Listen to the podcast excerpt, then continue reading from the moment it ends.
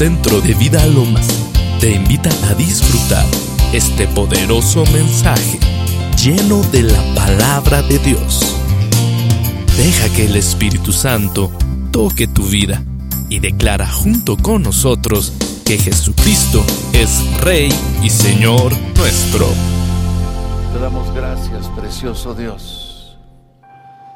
Te damos gracias por inmensa y grandiosa gracia que tú has derramado, Señor, a través de tu Hijo Jesucristo para nuestras vidas.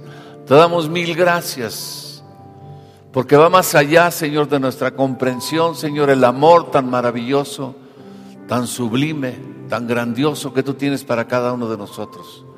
Te damos gracias, Señor, porque tú tienes cuidado de nosotros. Te damos mil gracias, porque antes de que nosotros oremos, Tú ya sabes las necesidades que tenemos, Señor, y estás pendiente de cada uno de nosotros, porque somos tus hijos. No somos cualquier gente, no somos desconocidos para ti, Señor, somos hijos tuyos. Somos, Señor, los redimidos, los que hemos sido lavados con tu sangre preciosa, los que te, nos has dado vida, Señor, y has soplado aliento de vida, y has soplado gracias, Señor, sobre cada uno de nosotros, sobre nuestras familias sobre nuestros corazones y has implantado en, nuestros, en nuestro ser la vida eterna. Te damos mil gracias, Señor, porque tú estás aquí. Y lo más hermoso que podemos tener en toda nuestra existencia es tu persona, Señor. Tú mismo, Señor. Te pedimos hoy que venga tu palabra, tu verdad y sea una revelación. Que te pido que, que venga tu Espíritu Santo y nos ayude, Señor, a poder compartir esta palabra, esta verdad, que salga que salga para edificación y que no regresemos siendo los mismos, sino que hoy, Señor, venga un cambio, un cambio en nuestra vida, una transformación real y verdadera, Señor. Mil gracias, Señor, por todo lo bueno que tú eres para con nosotros. En el nombre precioso de Jesús. Bendice a cada persona, Señor. Mil gracias, Señor. Amén. Dar un aplauso a Jesús. Amén.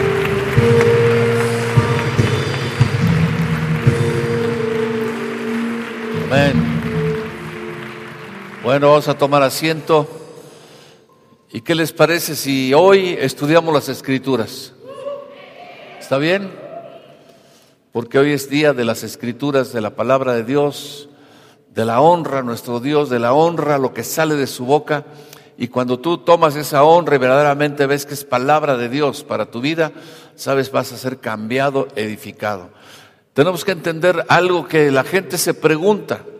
Usted estaba viendo ahí en el Discovery que de repente un científico descubrió un asteroide que mandaron un telescopio más grande del que se han fabricado y que, y que ese telescopio, que el asteroide, que la, la luz de ese asteroide, que el olor del asteroide nos va a llevar a una revelación de cuál es el origen del universo.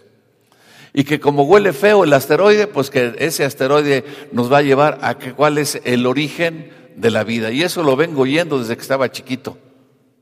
Y nunca me han dicho cuál fue el origen de la vida, según los científicos. Pero hoy vamos a ver aquí en la palabra de Dios toda la revelación de qué es el origen de la vida y qué es el origen del, del universo y qué es el origen de todo lo creado y cuál es tu origen y cuál es tu fin. Se quedaron muy serios. Pregúntale al de junto, ya, el origen pues ya lo sabes, fueron tu papá y tu mamá. Pero tu fin, pregúntale junto, ¿cuál va a ser tu fin? ¿Cuál va a ser tu final? ¿A dónde vas a llegar? ¿Está bien? ¿Por dónde estás caminando?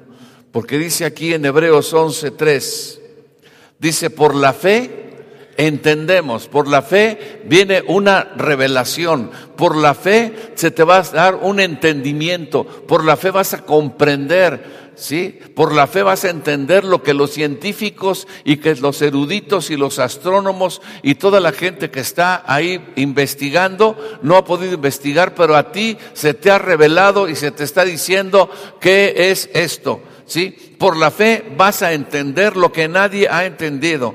Por la fe, dice, por la fe entendemos que haber sido constituido el universo, ¿por qué? por la palabra de Dios. ¿Sí? ¿Por qué? De modo que lo que se ve, ¿qué? Fue hecho, ¿de dónde salió lo que se ve?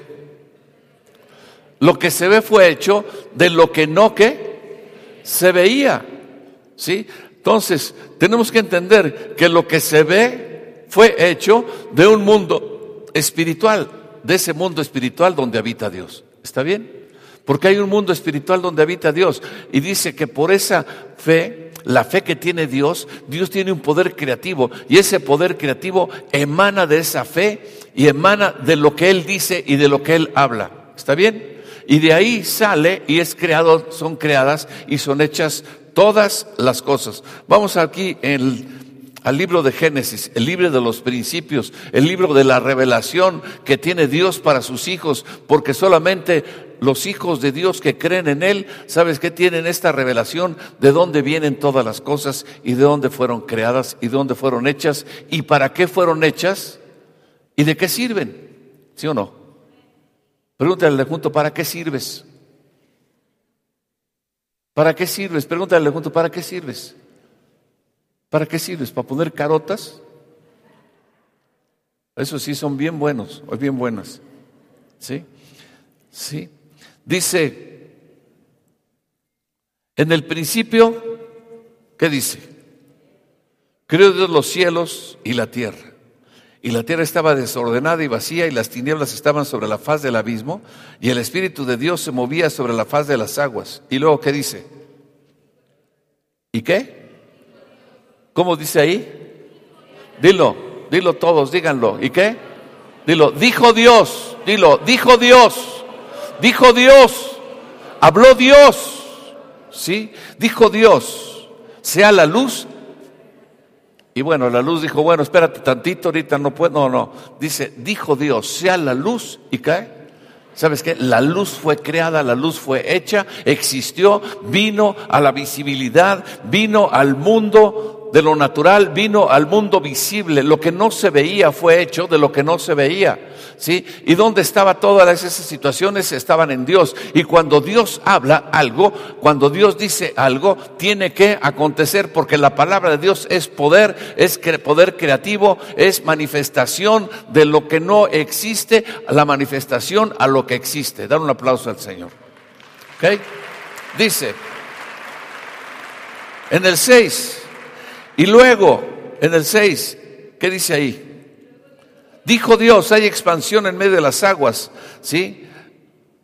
En el 9, y dijo también Dios, júntese las aguas que están debajo de los cielos en lugar del descenso y descúbrase lo seco, y fue así. O sea, lo que dijo Dios se cumple. Dilo, lo que dice Dios, ¿qué? Se cumple. Y llamó Dios a lo seco, ¿cómo lo llamó? ¿Cómo llamó Dios a lo seco? Tierra. Dice, y a la reunión de las aguas llamó mares y vio Dios que era bueno. Amén. Sabes, Dios produjo, Dios creó, Dios hizo, Dios formó fuentes de poder. Una fuente de poder fue, era la tierra, porque Dios creó la tierra. Una fuente de poder era, son las aguas, ¿sí? Y luego le habló a esa fuente de poder, porque esa fuente de poder le estaba hablando y le estaba diciendo, produce, porque todo lo que Dios crea, todo lo que Dios hace, todo lo que sale a través de la boca de Dios es bendecido y todo lo que Dios hace y, crea tiene que producir. ¿Tú eres creación de Dios? Entonces tienes que producir. ¿Lo entendiste? Tú estás habilitado para qué? ¿Para qué? Para producir, ¿sí o no? ¿Sí? Dice, porque en el 11, luego dijo Dios a esa fuente de poder, ¿qué le dijo? Produzca, dice, produzca, ¿qué produzca? La tierra, hierba verde, hierba que dé semilla, árbol de, que, árbol de fruto, que dé fruto según su género, que su semilla está, esté en él sobre la tierra. ¿Y qué sucedió? Fue así. Y produjo pues la tierra hierba verde, hierba que da semilla según su naturaleza, y árbol que da fruto, cuya semilla está en él, según su género, y vio Dios que era bueno. ¿Sí? ¿Sabes? Dios creó una fuente de poder y esa fuente de poder le habló y le dijo, fuente de poder produce hierba verde, produce árboles frutales, produce. Y todo lo que esa fuente de poder produjo, esa misma fuente de poder está habilitada para sostener lo que creó y lo que formó. ¿Sí o no? ¿Por qué? Porque son fuentes de poder en los cuales ¿sí? descansa lo que eso produjo y además lo alimenta y lo sostiene. Si tú sacas un árbol y lo arrancas de la fuente de poder, que es la tierra, ¿qué sucede al árbol? ¿Eh? Si tú sacas una lechuga de la fuente de poder, a, los, a la semana, de, ¿qué le sucede a esa lechuga? ¿Eh? ¿Sí? ¿No? ¿Por qué? Porque es una fuente de poder que la produjo, pero además que la sostiene. ¿Sí? Dice aquí, en el 20. Y dijo Dios, ¿qué dijo Dios? Produzcan, ¿qué dice ahí? ¿Qué dijo? Produzcan las aguas, seres vivientes y aves que vuelen sobre la tierra en la abierta expansión de los cielos. Y creó Dios los grandes monstruos marinos y todo ser viviente que se mueve en las aguas.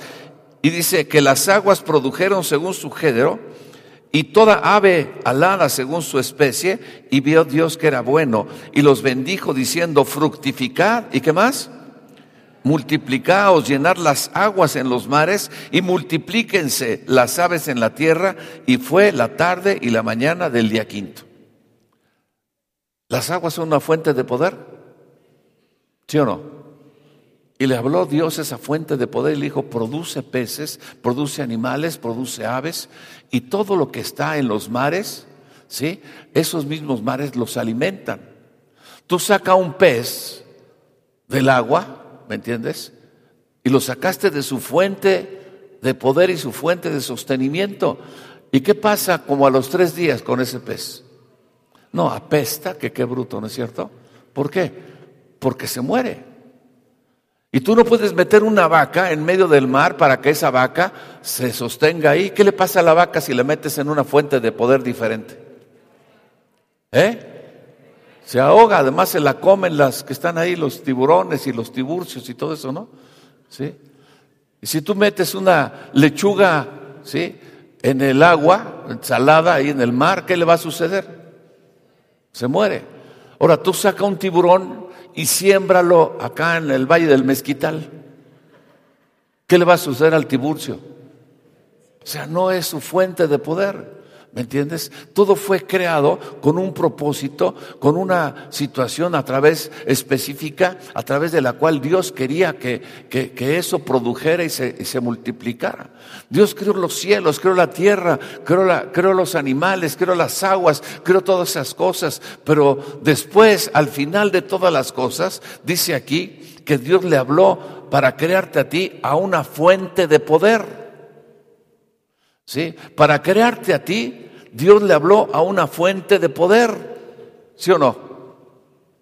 Porque dice aquí, en el 26, entonces dijo Dios, ¿qué dijo? ¿Sabes? Dios le habló a la fuente de poder que era él mismo, se habló a sí mismo y dijo, fuente de poder que soy yo mismo, hagamos al hombre, ¿sí? ¿Cómo lo vamos a hacer? A nuestra imagen, conforme a nuestra semejanza, pero además, ¿sabes qué? Va a ser el Señor de todas las cosas y de todas las fuentes de poder y de todo lo que ha producido esas fuentes de poder. Va a ser el Señor y va a señorear en los peces del mar, en las aves de los cielos, en las bestias de toda la tierra y en todo animal que se arrastra sobre la tierra. Y creó Dios al hombre, lo creó Dios al hombre. ¿Cómo lo creó? A su imagen, a imagen de Dios lo creó, varón y hembra, ¿qué? ¿Cuál es la fuente de poder que sostiene al hombre? Dios. El hombre fue creado para estar y ser sostenido por una fuente de poder. Además, Dios creó al hombre, dice la palabra, del polvo de la tierra. Sopló en él aliento de vida Y puso su esencia, la esencia de Dios en ese hombre. Y el hombre se sostiene a través de los productos que salen de dónde? Su cuerpo de qué sostenido. ¿Sí? ¿Qué desayunaste hoy? ¿Qué desayunaste? ¿Un cafecito con leche? ¿La leche de dónde viene? De la vaca. ¿La vaca de dónde se sostiene? De la tierra. ¿Sí me entiendes? El hombre se alimenta, alimenta su cuerpo de la tierra, pero su espíritu, su alma, todo eso tiene que ser sostenido por la fuente de poder que lo creó y que lo hizo y que le dio poder y autoridad de la misma manera que esa fuente de poder tiene autoridad y poder porque el hombre fue creado a imagen y semejanza de Dios.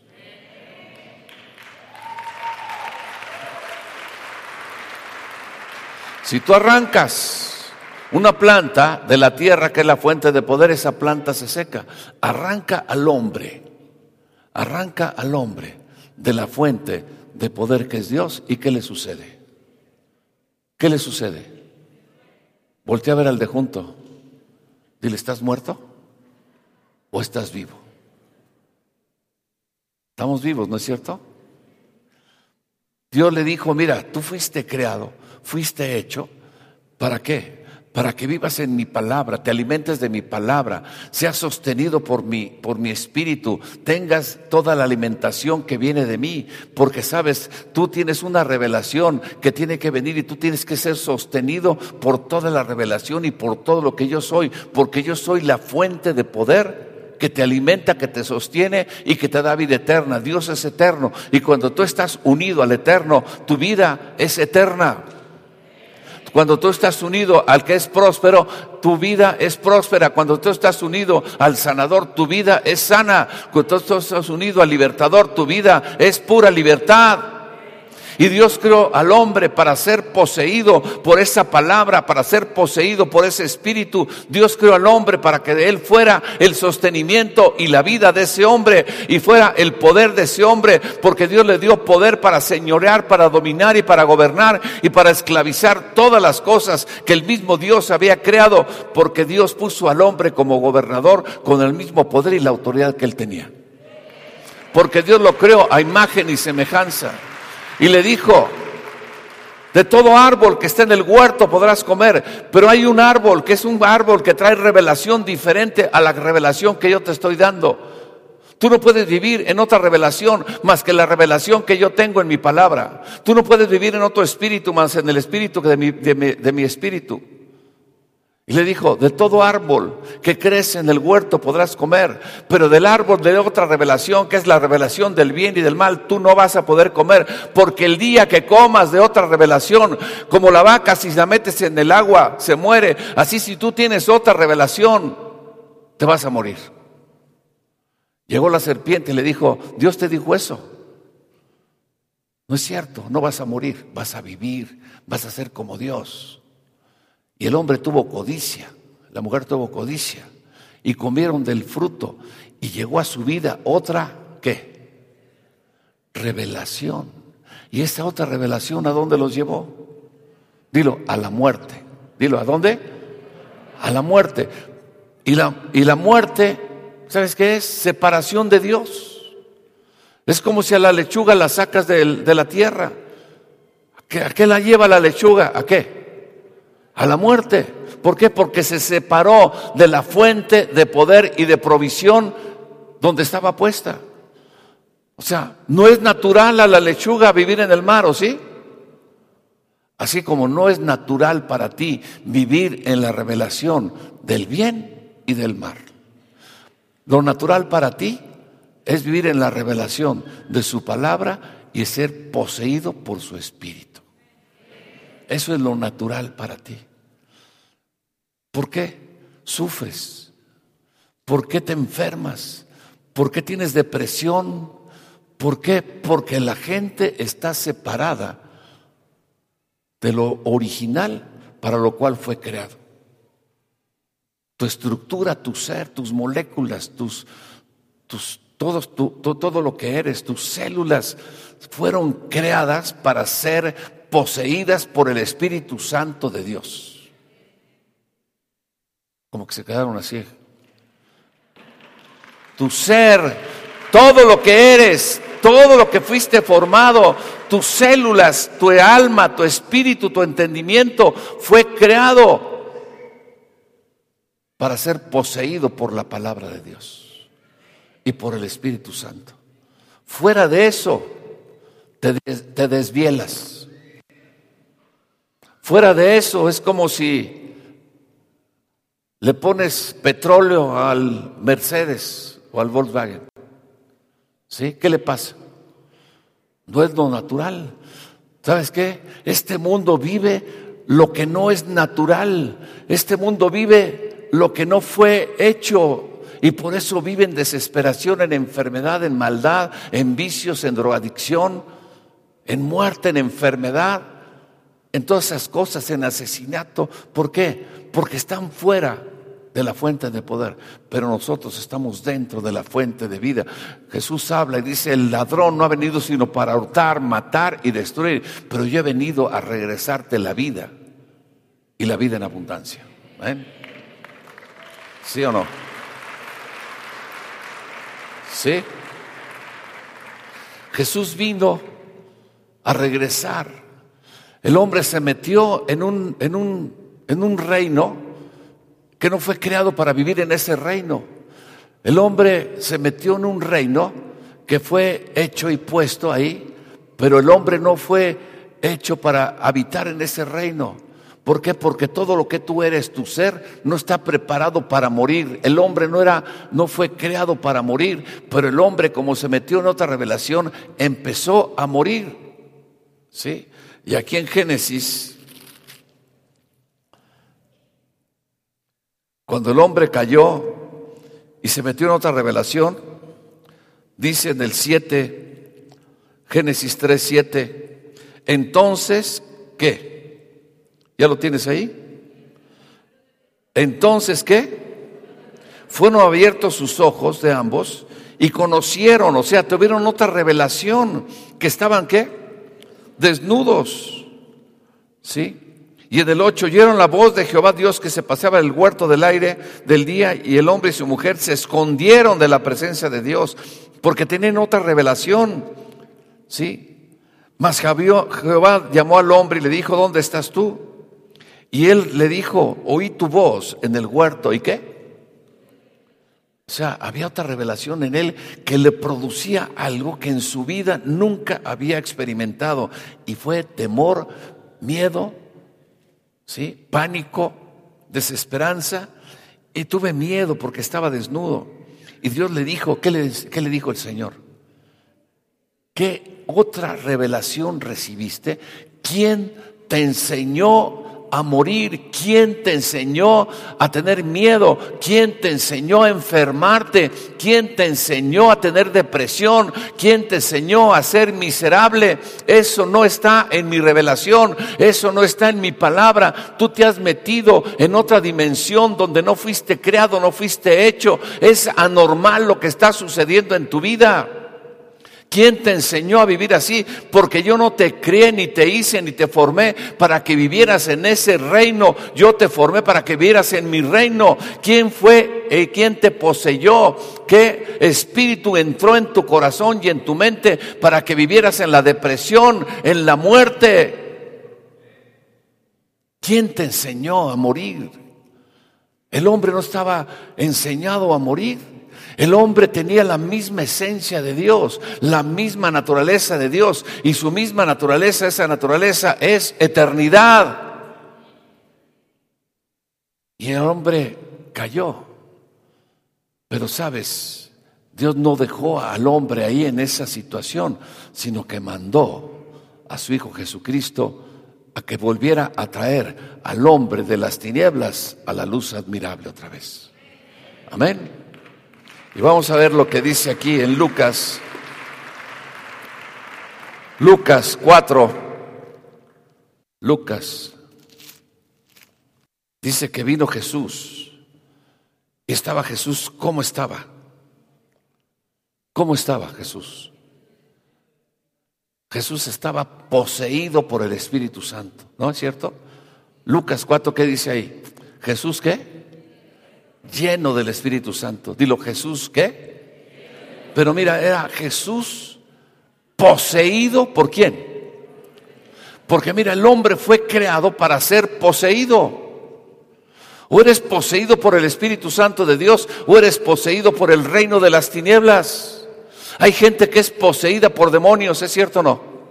Hay gente que es poseída por la codicia, hay gente que es poseída por la mentira, hay gente que es poseída por la drogadicción, hay gente que es poseída por los vicios, por el alcoholismo, por el cigarro, por la adicción al dinero, por la muerte. Hay gente que es poseída por un espíritu de muerte, de brujería, de ocultismo.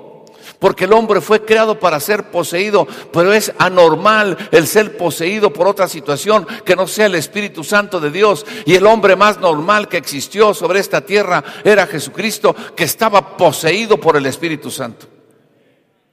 Porque dice la palabra Jesús, lleno del Espíritu Santo, volvió del Jordán y fue llevado por el Espíritu a dónde? Al desierto por 40 días y era tentado por el diablo y no camó aquellos días pasados los cuales tuvo hambre.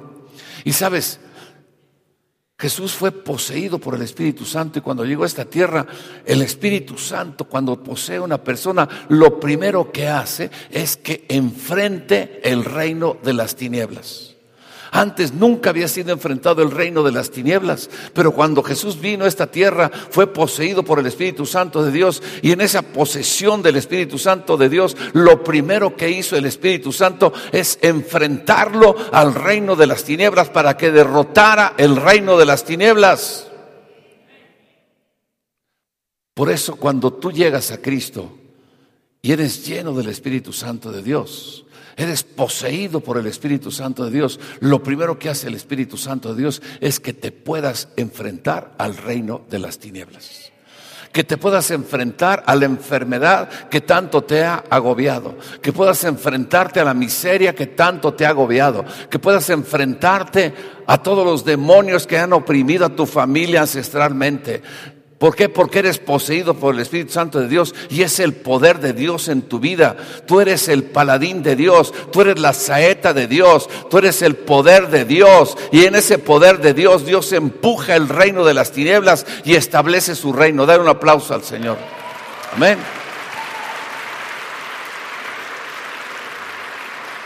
Dice entonces el diablo dijo, si eres hijo de Dios, di esta piedra que se convierta en pan. Jesús empezó a enfrentar al diablo. Jesús le respondió, escrito está. Escrito está, dilo, escrito está. ¿Qué le dijo? No solo de pan vivirá el hombre, si lo está diciendo el hombre original. El hombre real no solo vive de pan, sino vive, su vida viene. ¿Por qué? Sino su vida viene de toda palabra que sale de la boca de Dios, de toda palabra de Dios. ¿Cuál es el original? ¿Cuál es el original? El hombre original se alimenta de las verduras, de las frutas, de la carne, eso es su, cuerpo. Pero su espíritu, ¿de qué se tiene que alimentar? ¿Qué hacemos aquí? ¿Qué te insistimos todos los días? Te decimos, ¿sabes qué? Ponte a dieta y baja esa panza. Pero ¿sabes qué? Aliméntate diariamente. ¿De qué? Porque ese es el hombre original, es el hombre natural. Tenemos la agenda, ¿no, Luis? ¿Quiénes leen la agenda? ¿Quiénes hacen la tarea de la agenda? Está la agenda ahí. ¿Sabes qué? aquí insistimos, aliméntate de la palabra de Dios. ¿De qué te alimentas? ¿Del chavo del ocho? ¿Del chapulín colorado? ¿Superman? ¿Cuna de lobos? ¿Sabes qué es lo que te alimentas? Porque de lo que te alimentas es lo que vas a producir. ¿Sí? Por eso el, el Señor le está diciendo al diablo, tú no puedes alimentarte de eso, porque el hombre original no se alimenta solamente de pan. El hombre na- natu- natural se, lo hace eso, pero el hombre original, el hombre espiritual, se alimenta diariamente de qué?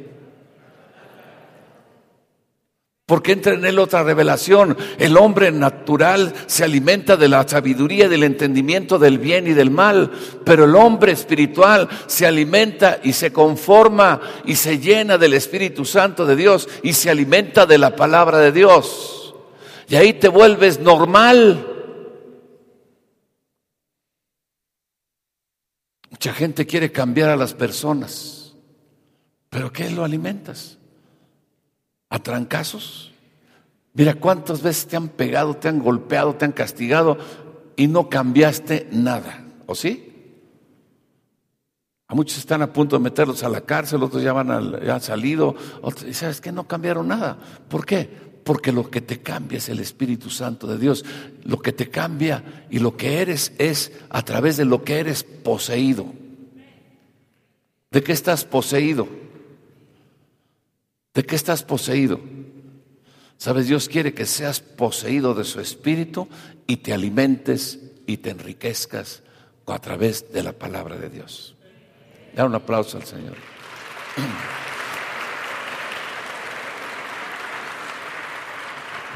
No solo de pan vivirá el hombre, sino toda palabra, la palabra de Dios. Y le llevó el diablo a un alto monte, le mostró en un momento todos los reinos de la tierra. Y le dijo el diablo, a ti te daré la potestad y la gloria de ellos, porque a mí me ha sido entregada y a quien quiero se la doy. Si tú postrado, ¿qué? Me adorares, ¿qué? Todos serán tuyos. Respondió Jesús y le dijo, hay un mandamiento, hay un mandamiento. Vete de mí, Satanás, porque escrito está, al Señor tu Dios, ¿qué? Al Señor tu Dios, ¿qué? Y solo a Él, ¿qué? servirás. ¿Cuál es el principal mandamiento? Amarás a Dios sobre todas las cosas. Amarás a Dios con todo tu corazón, con toda tu alma, con todas tus fuerzas. ¿Sí? Porque lo principal mandamiento es que ames y adores a Dios. ¿Por qué? Porque fuiste creado para adorar a quién? A Dios. Y te voy a decir algo, lo que amas, lo que adoras, es lo que te mata. Lo que tú adoras es lo que te mata. O lo que tú adoras es lo que te trae vida. Por eso el mandamiento es claro y específico. No adores otras cosas, porque si tú adoras otras cosas, ¿sabes qué? Eso te va a matar. Adora a Dios, porque si tú adoras a Dios, la eternidad llega a tu vida. Y si tú adoras a Dios, la esencia de Dios entra en tu vida. La esencia y la revelación de Dios entra en tu vida. Y cuando entra la esencia y la revelación de Dios, tú te pareces a Él. Y sabes que esa esencia de, Dios es el amor y ese amor es el que gobierna y domina absolutamente todas las cosas. Por eso le dice, hay un mandamiento. No solo de pan vivir el hombre, sino de toda palabra que sale de la boca de Dios. Hay un mandamiento. Al Señor tu Dios, solamente a Él adorarás, no hay otra cosa. Y solamente a Él, ¿qué? Servirás. Amén.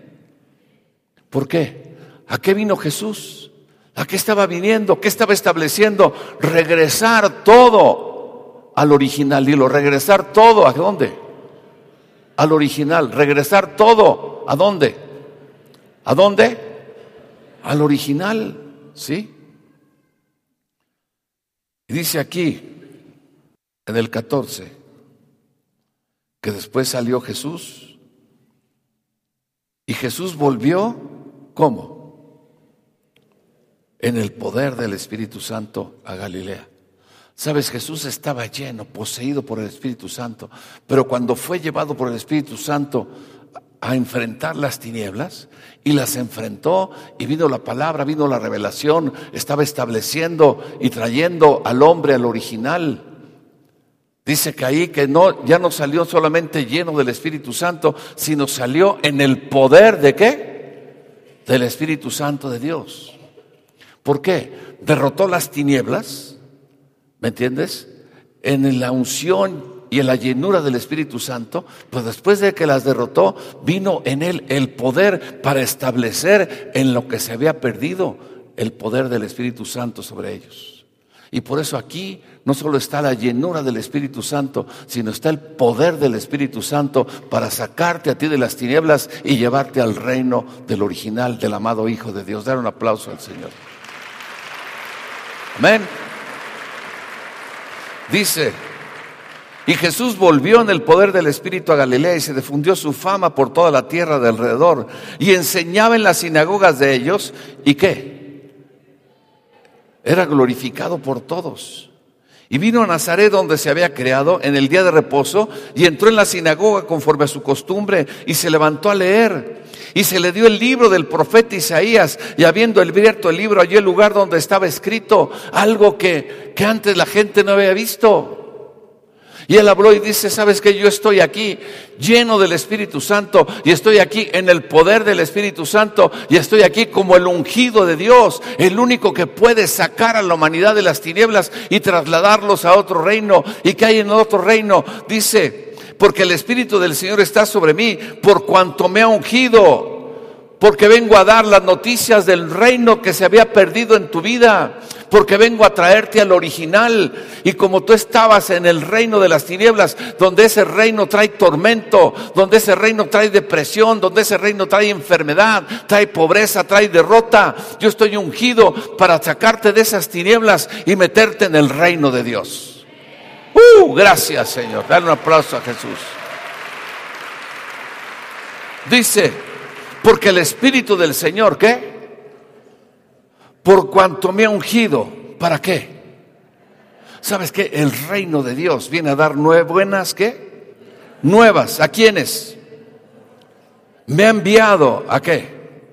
A sanar a los quebrantados de corazón, ¿sí? A pregonar libertad a los cautivos.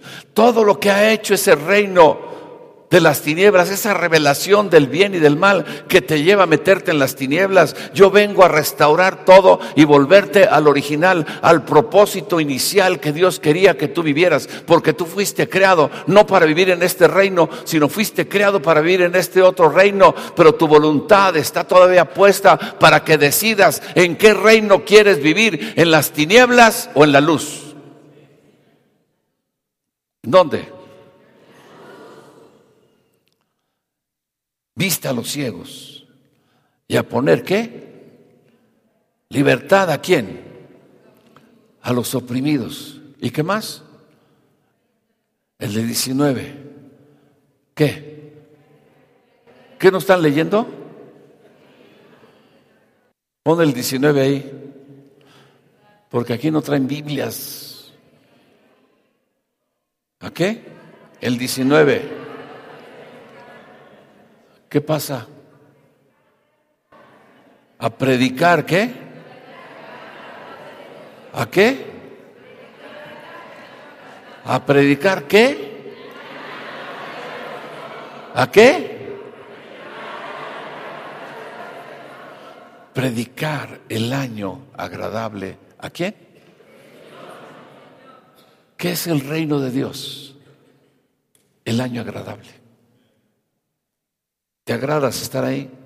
Y enrollando el libro lo dio al ministro y se sentó. Y los ojos de todos en la sinagoga estaban como platos, viéndolo a él, fijos en él. Y comenzó a decirles, chatos, hoy se ha cumplido esta escritura delante de ustedes.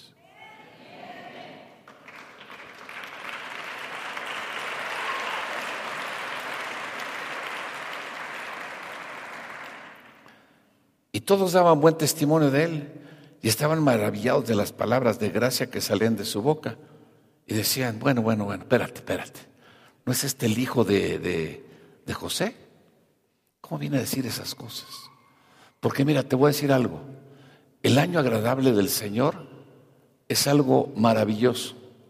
Era un año que, que era después de 50 años se proclamaba un año de libertad.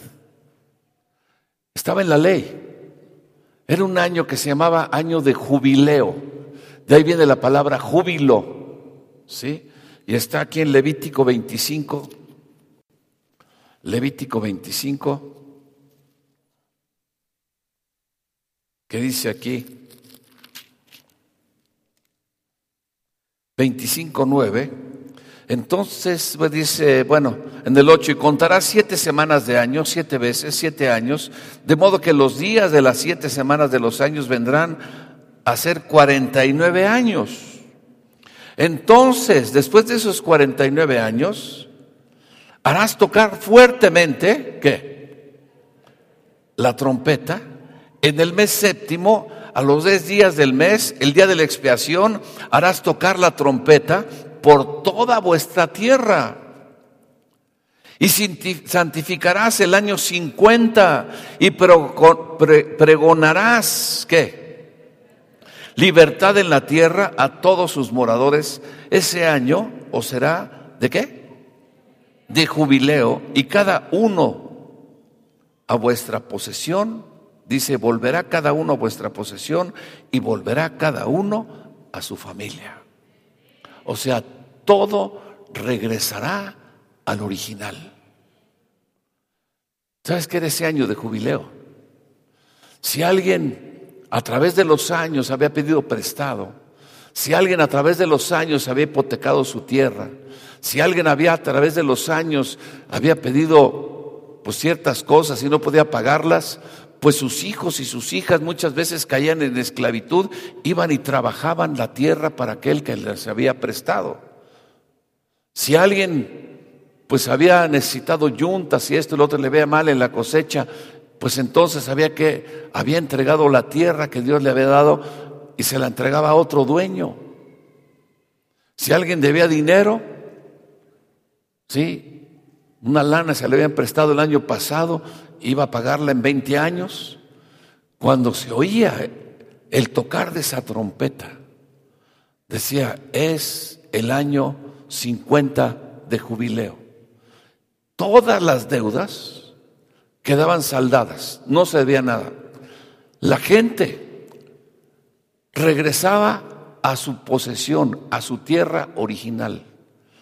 Los hijos que estaban esclavizados regresaban con su familia, con sus padres. Imagínate un hombre un, que estaba ahí, pues escarbando, arando la tierra con una pala. De repente decía, va a venir el año del jubileo. Oía que sonaba la trompeta y en ese momento soltaba la pala y decía, la esclavitud para mí se acabó.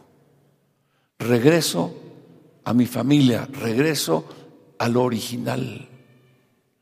Jesús estaba hablando y decía, hoy es el año del jubileo. Y decían, ¿cómo? Si faltan 30 años. Pero Jesús decía, ese es en la ley, pero yo ahora soy tu jubileo. Yo soy ahora tu jubileo. Porque yo vengo a traerte y llevarte al propósito original que Dios tenía para tu vida.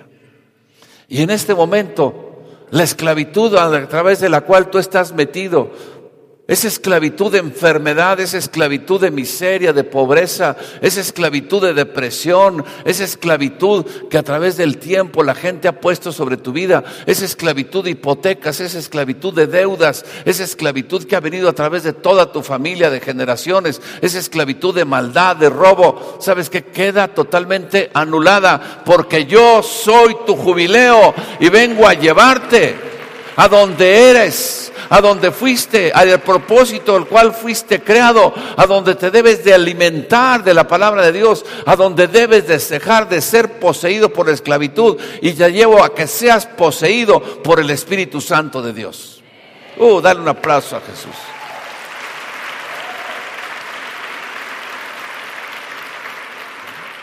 Por eso les dijo a proclamar, ¿qué? A proclamar qué? A proclamar qué? El año agradable del Señor. Uh. Jesús hablaba aquí, velo, ve lo que dice, vamos a leerlo otra vez.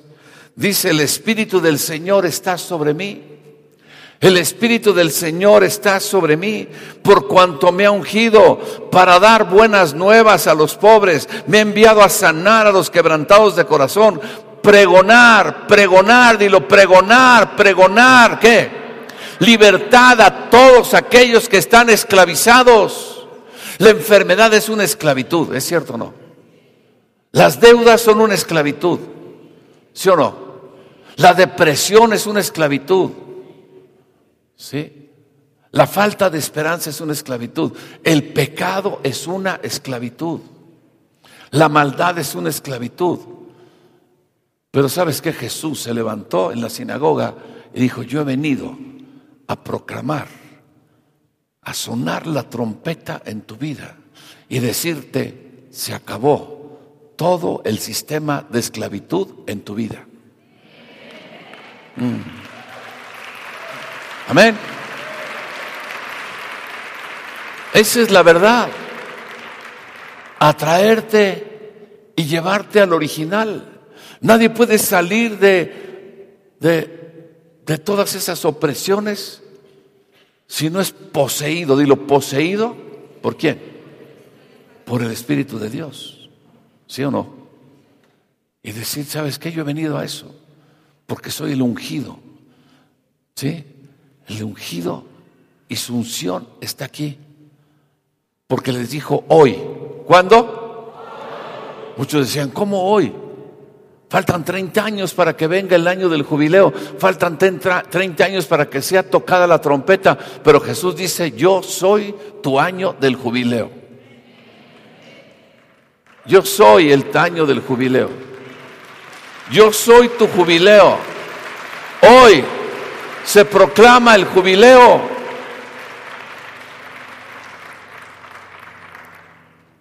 Mucha gente, yo creo que oía el sonido de la trompeta y no tenía la revelación de que eran libres.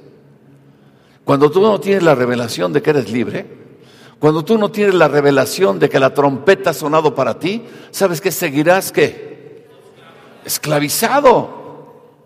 Porque sonó la trompeta y alguien estaba labrando la tierra y, y llegó, ¿qué, ¿qué pasó? ¿Qué, ¿Qué sonó? Cuando yo le pregunto a mi nieto, ¿qué aprendiste? Me dice, ¿qué oíste? ¿Qué te enseñaron hoy? ¿Sabes? Y así, ¿qué, qué fue eso? Ahí sigue. Y ahí sigue. Y ahí sigue. Pero ¿qué ha pasado hoy? Hoy ha venido una revelación a tu vida. Una gran revelación a tu vida. Y esa gran revelación a tu vida es que hoy Jesús es tu jubileo. Hoy Jesús es tu jubileo. Hoy Jesús es tu jubileo. Y mira, jubileo viene de la palabra, sale de ahí la palabra júbilo. Imagínate, está la cuate labrando la tierra y de repente le tocan la trompeta. Y sabes que cuando él oye la trompeta, agarra esa pala y la avienta y sale corriendo y dice, soy libre, soy libre, soy libre.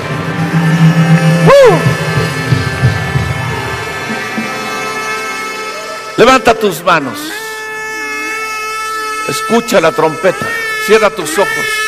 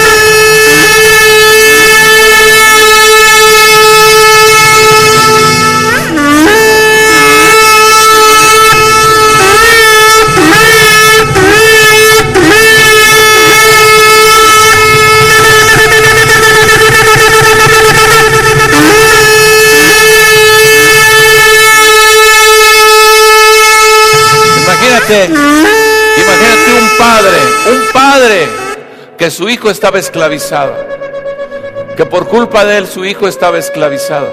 Cuando él oía ese sonido de esa trompeta decía, mi hijo, mi hija, son libres.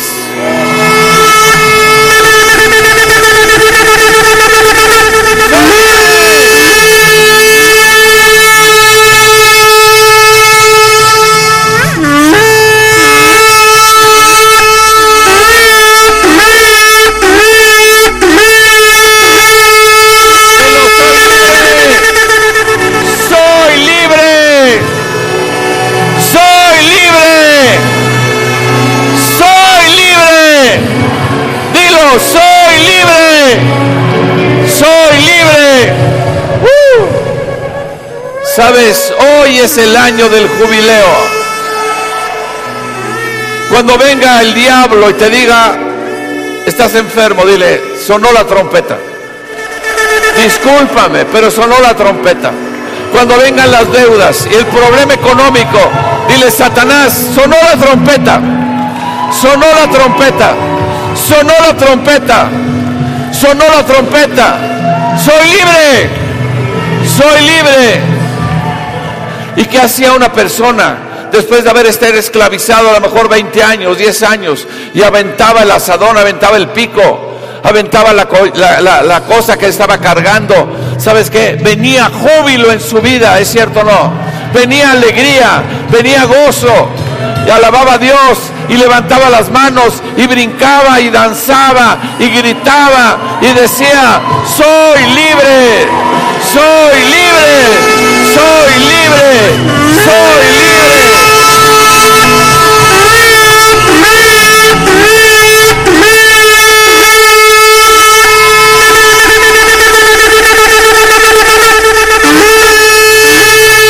Había mucha gente, había mucha gente y hay mucha gente que está oyendo que Jesús está diciendo, hoy es el año agradable del Señor, hoy es el día del jubileo, pero hay tanta opresión, tanta situación, tantas cosas que han salido y tú, como decía Roberto, que tú quieres resolver a través de tus fuerzas y salir de la, de la esclavitud a través de tus fuerzas, pero la trompeta ya sonó. La trompeta ya sonó. La trompeta ya sonó. Y por tanto eres libre. Por tanto eres libre. Ve lo que te oprime. Ve lo que te, ve lo que te esclaviza. Ve lo que te hace que no puedas ser libre. Ve lo que te ha molestado. Ve lo que te ha causado miedo, temor, pánico, desesperanza. Y sabes que todas esas cosas sonó la trompeta. Y Jesús dice, he venido a proclamar el año agradable del Señor. Y hoy se ha cumplido esa escritura delante de ti. Amén.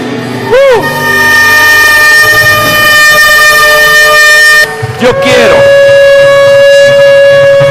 yo quiero que al escuchar esta trompeta, vamos a dejarlos, no vamos a escuchar la trompeta, cierra tus ojos, levanta tus manos.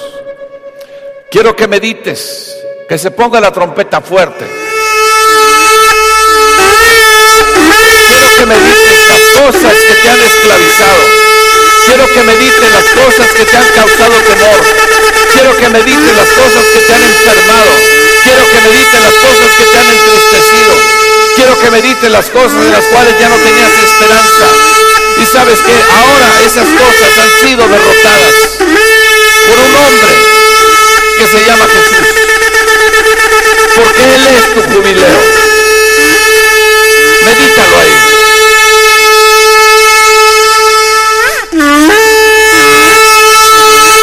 Está sonando la trompeta. Y de eso que meditas, eres libre.